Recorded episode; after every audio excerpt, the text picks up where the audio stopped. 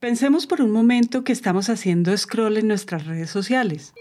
Puede ser Facebook, Instagram o Twitter, la que sea de nuestra preferencia.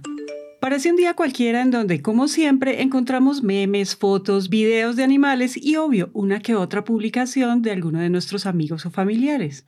Cuando, de un momento a otro y en medio de nuestra normalidad, aparece el siguiente titular. Hoy a las 12 de la noche todos los aparatos tecnológicos dejarán de funcionar.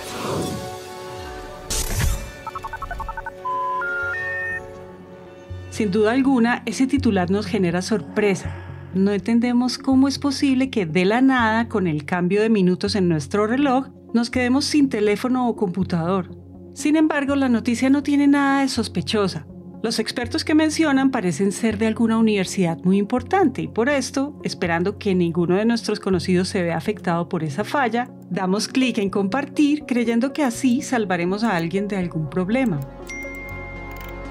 Cuando damos clic en compartir, lo que parece ser una simple acción se convierte en otra cosa, tiene otro significado pues sin saberlo esa supuesta noticia en realidad era falsa y al compartirla lo único que hicimos fue ser cómplices de una cadena llamada desinformación.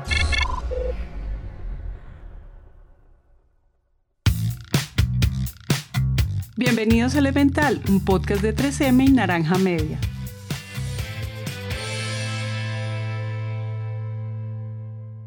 Hoy en día cada vez se hace más difícil reconocer que de todo el contenido que estamos viendo o escuchando es verdad, pues si algo ha sucedido con la llegada del Internet y las redes sociales es que todos los días hay más y más información. Según un estudio publicado por The Domo Business Cloud, una compañía de software en la nube, durante el 2021, cada minuto en el mundo a través de Instagram se publicaban 65.000 fotos, en Twitter se compartían 575.000 tweets y en Facebook más de 240.000 posts. Entonces, con estos datos queremos hacer un cálculo sencillo. Si un día tiene 1440 minutos y si multiplicamos esos minutos por el número de tweets, podemos darnos cuenta que en un solo día se producen 828 millones de trinos, cantidad que es casi el doble de celulares que existen solo en Estados Unidos. Con estos datos, imagínense cuánto contenido vemos en un día. La cantidad es inmensa y con tanta información, si algo está claro es que reconocer su veracidad es una tarea muy retadora. Es ahí cuando entra a escena la desinformación, sin embargo, aquí queremos hacer un paréntesis y es que aunque hablar sobre desinformación cada vez sea algo más común debido a toda la cantidad de contenido, lo cierto es que esto va mucho más allá de las noticias falsas. Y para entender este fenómeno, invitamos a Adriana Ríos, directora de comunicación y marca para América Latina de 3M. Cuando nosotros hablamos de misinformation, no necesariamente estamos hablando de desinformación. Sí hay un componente fuerte de desinformación, pero también esto incluye todo lo que puede ser considerado como noticias falsas. No, no es que te haga falta información únicamente, sino que la información que estás recibiendo la estás recibiendo de forma incorrecta o de forma parcial. Entender qué es la desinformación es sin duda algo importante. Sin embargo, esto es solo la punta del iceberg, pues lo cierto es que más allá de entender qué es, también es necesario comprender cómo es que terminamos siendo parte de la cadena cuando hacemos clic en compartir. Y para explicarlo, invitamos a Freddy Gutiérrez, reportero ambiental y director de Colombia Check, plataforma digital donde se puede verificar la veracidad de las noticias. Según Freddy, nosotros caemos en la desinformación porque hay algo que apela siempre en la desinformación, que son las emociones y los sesgos. Y para las emociones yo siempre doy la ficha mnemotécnica SMART. Es decir, que si usted siente que hay mucha sorpresa, miedo, alegría, rabia o tristeza eh, en, los sentimientos que genera uno de los contenidos a los cual usted está expuesto, probablemente haya una desinformación o un Compartir contenidos es algo que todos en algún punto hemos hecho, ya lo decíamos al inicio. El punto aquí es que cuando lo hacemos, lo hacemos porque de una u otra forma la noticia, el artículo, el video o incluso el meme nos genera un gran primer impacto, nos genera un sentir. Y ese impacto que puede ser positivo o negativo es el secreto detrás de la desinformación. Esa capacidad de llegar desde el principio a nuestros sentimientos es la que provoca que nosotros pocas veces nos detengamos a pensar y revisar en detalle los contenidos antes de compartirlos. Y esto que les acabamos de decir tiene evidencia científica detrás. Resulta que investigadores del MIT, luego de analizar el comportamiento de las personas ante noticias falsas, se dieron cuenta que al menos en Twitter, una noticia falsa tiene 70% más de probabilidades de ser compartida, a diferencia de una noticia normal. Todo gracias a ese primer impacto y las emociones que se pueden generar. Sin embargo, como dijo Freddy, la desinformación no solo apela a las emociones, también a los sesgos, y como les decíamos en nuestro episodio 7, sesgos cognitivos, la ilusión de ser conscientes, todos tenemos sesgos. Es decir, que solo vas a aceptar como verdadero lo que confirma lo que ya tú piensas, a favor o en contra, y considerarás que es parte de un complot, de un engaño, de una matriz, de, estas campañas que circulan en Internet si va a, lo contrario. Es decir, tenemos la incapacidad de que nadie nos puede hablar de lo que nosotros creemos que ya sabemos. Las emociones y los sesgos son las razones detrás del por qué nosotros reaccionamos ante cualquier contenido, sin importar si los datos son o no reales. Casi que podríamos decir que estas dos cosas son esa gasolina necesaria para actuar, para seguir transmitiendo la información y no romper esa cadena de la que tanto les hemos hablado. Puede ser que muchas de las cosas que les hemos contado hasta ahora les suenen familiares. La cuestión es que hablarles de desinformación en este episodio va mucho más allá de conocer su significado. Y es que la desinformación tiene efectos y consecuencias. Hoy vemos que la desinformación y las noticias falsas es una amenaza hacia la ciencia. ¿Y cuál es el problema de que haya esta amenaza hacia la ciencia? Pues el problema no solamente viene hacia nosotros como compañía basada en ciencia, sino que cuando la ciencia está amenazada, la confianza en la ciencia está amenazada, está amenazado nuestro sentido de humanidad a mediano y largo plazo. Realmente esto, eh, entre menor credibilidad haya, menores inversiones hay, entre menor credibilidad o mayor desconfianza haya en torno a la ciencia, pues menos jóvenes van a estudiar las carreras científicas. Y si esto sucede, pues menos soluciones vamos a tener eh, a mediano y largo plazo para nuestros problemas cotidianos. Para dar un ejemplo de esto que dijo Adri, y aunque sabemos que están cansados de escuchar del tema, uno de los momentos más grandes por el cual todo el mundo quedó en medio de un huracán de desinformación fue la vacuna contra el COVID-19. Resulta que a principios del 2021, luego de un año muy largo de cuarentenas, las posibilidades de una vacuna llegaron de la mano de gobiernos y empresas que buscaban vacunar a la mayor cantidad de personas para lograr la inmunidad de rebaño y por fin volver a la normalidad. Con las vacunas no solo llegó el sentimiento de esperanza, también hubo un incremento en la información sobre ellas, pues si de algo estamos seguros es que todos los días en diferentes partes del mundo se buscaba en Internet cuál vacuna era la mejor opción.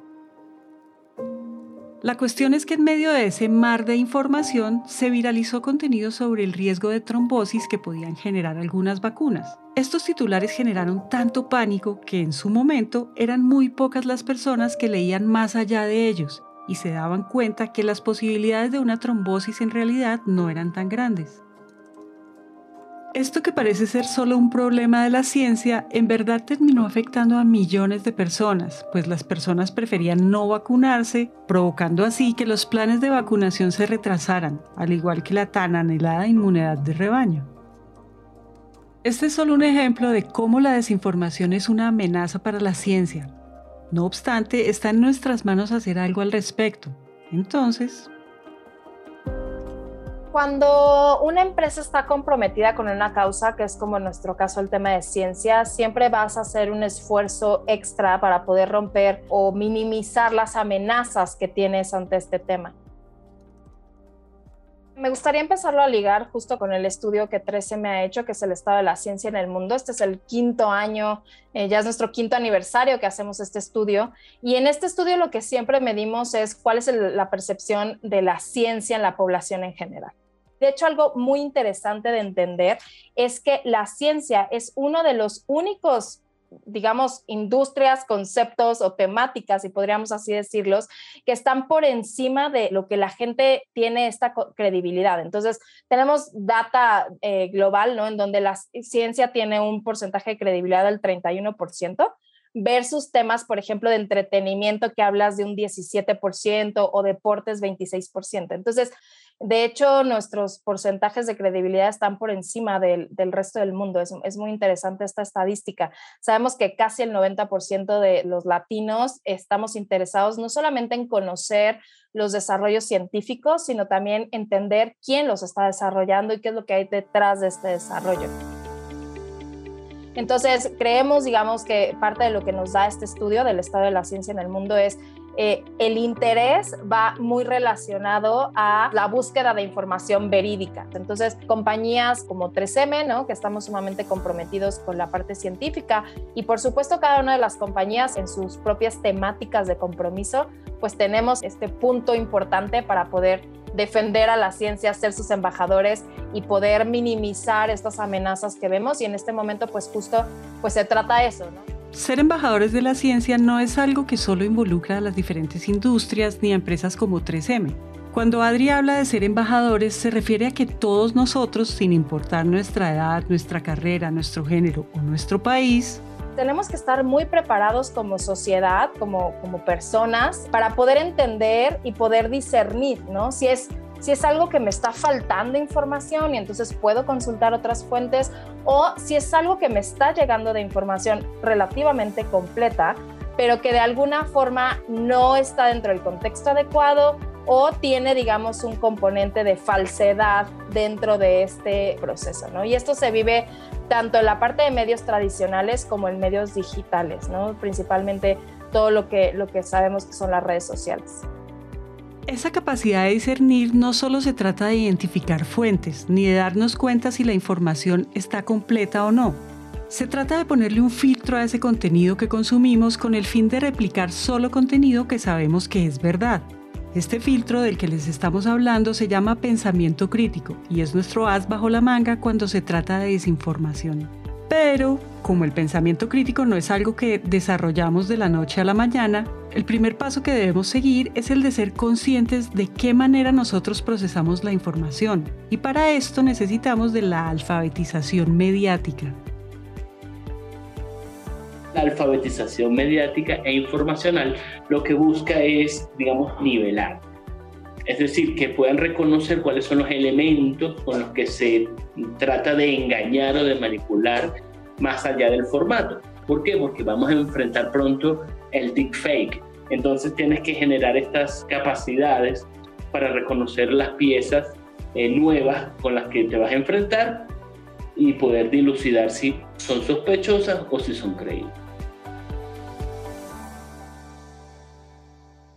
Y oigan, cuando hablamos de pensamiento crítico y desinformación, no es un secreto para nadie que últimamente escuchamos en todas partes que sí, debemos buscar diferentes fuentes, preguntarnos de dónde viene la información, estar al tanto de qué es lo que estamos viendo y escuchando y que básicamente debemos encontrar diferentes formas de no dejarnos engañar cuando de desinformación se trata. Sin embargo, y aunque hasta aquí pareciera que les estamos diciendo que toda la información a nuestro alrededor no es verdadera, hay algo que debemos tener en cuenta y es que... No se trata de dudar de absolutamente todo, pero sí se trata de empezar a tener una mentalidad más crítica. Está bien si nos cuestionamos las cosas, ¿no? Está bien si reflexionamos sobre las notas que decimos, si nos interesamos a profundidad, porque si no lo hacemos nos vamos a quedar en la superficie y quedarnos en la superficie de la información es algo que realmente no nos va a traer pues nada bueno, digamos, como individuos o como comunidad o como país o como región. Entonces, yo creo que es mejor eso, involucrémonos desde el principio en los contenidos y posteriormente decidamos qué vale la pena compartir en nuestro entorno, por qué comparte tus valores, tus creencias y por qué es algo que vale la pena que esté en tu muro, ¿no? Porque vale la pena que, que esté dentro de tu espacio personal de comunicación. Darnos la opción de dudar sobre cosas que parecen sospechosas nos permite darle un espacio al pensamiento crítico en nuestras vidas. y además nos permite darnos cuenta de esa amenaza silenciosa que siempre nos está acechando. Cuando pensamos críticamente, dejamos de darle clic al botón de compartir de forma automática, nos hacemos preguntas y también nos permitimos hacer reflexiones que nos ayudan a construir nuestro criterio. Claro, si somos conscientes de no caer en la trampa de nuestras emociones y sesgos. Es por esto que si queremos ser embajadores de la ciencia y defenderla con nuestras familias, amigos y compañeros de trabajo, deberíamos permitirnos espacios de construcción, donde conversemos y reflexionemos sobre esa información que compartimos, pues solo así es que lograremos vencer a la desinformación. Entonces, la pregunta aquí es, ¿qué será lo próximo que vas a postear?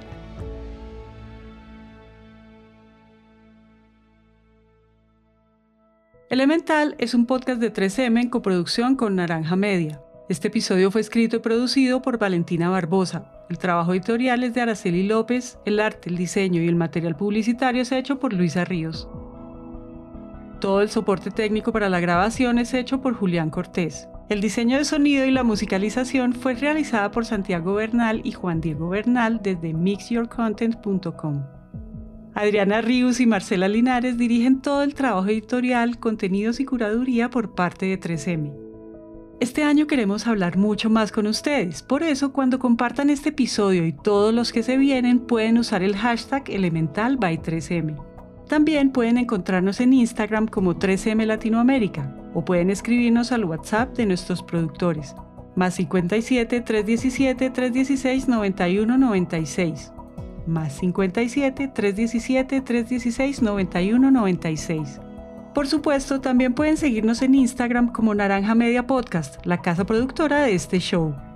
Yo soy Margarita Calle, nos escuchamos en el próximo episodio.